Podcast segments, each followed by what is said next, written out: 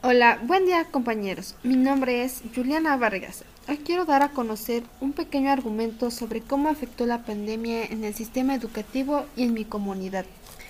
Desde mi punto de vista, sí tuve algunos problemas, como fue en lo económico, el efecto de mis actividades diarias, así como también planes académicos. Lo que provocó las medidas de prevención fue que disminuyeron los contagios y el tránsito de población. Como consecuencia, Hubo desempleo y falta de trabajos, así disminuyó la economía.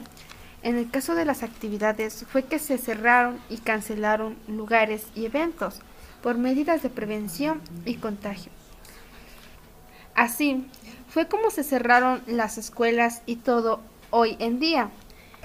Hoy en día todo se está haciendo a través de internet.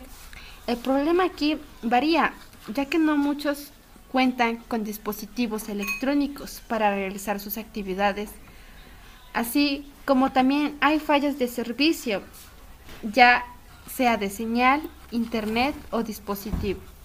También así como otro punto de vista de algunos compañeros es el estrés de tareas, ya que se empeñan más en entregar que por aprender. Todas estas medidas de prevención ha llegado con el fin de prevenir contagios o propagar el virus. Por eso hoy en día se hace uso de la tecnología o lo que tenemos al alcance con el fin de facilitar la vida cotidiana.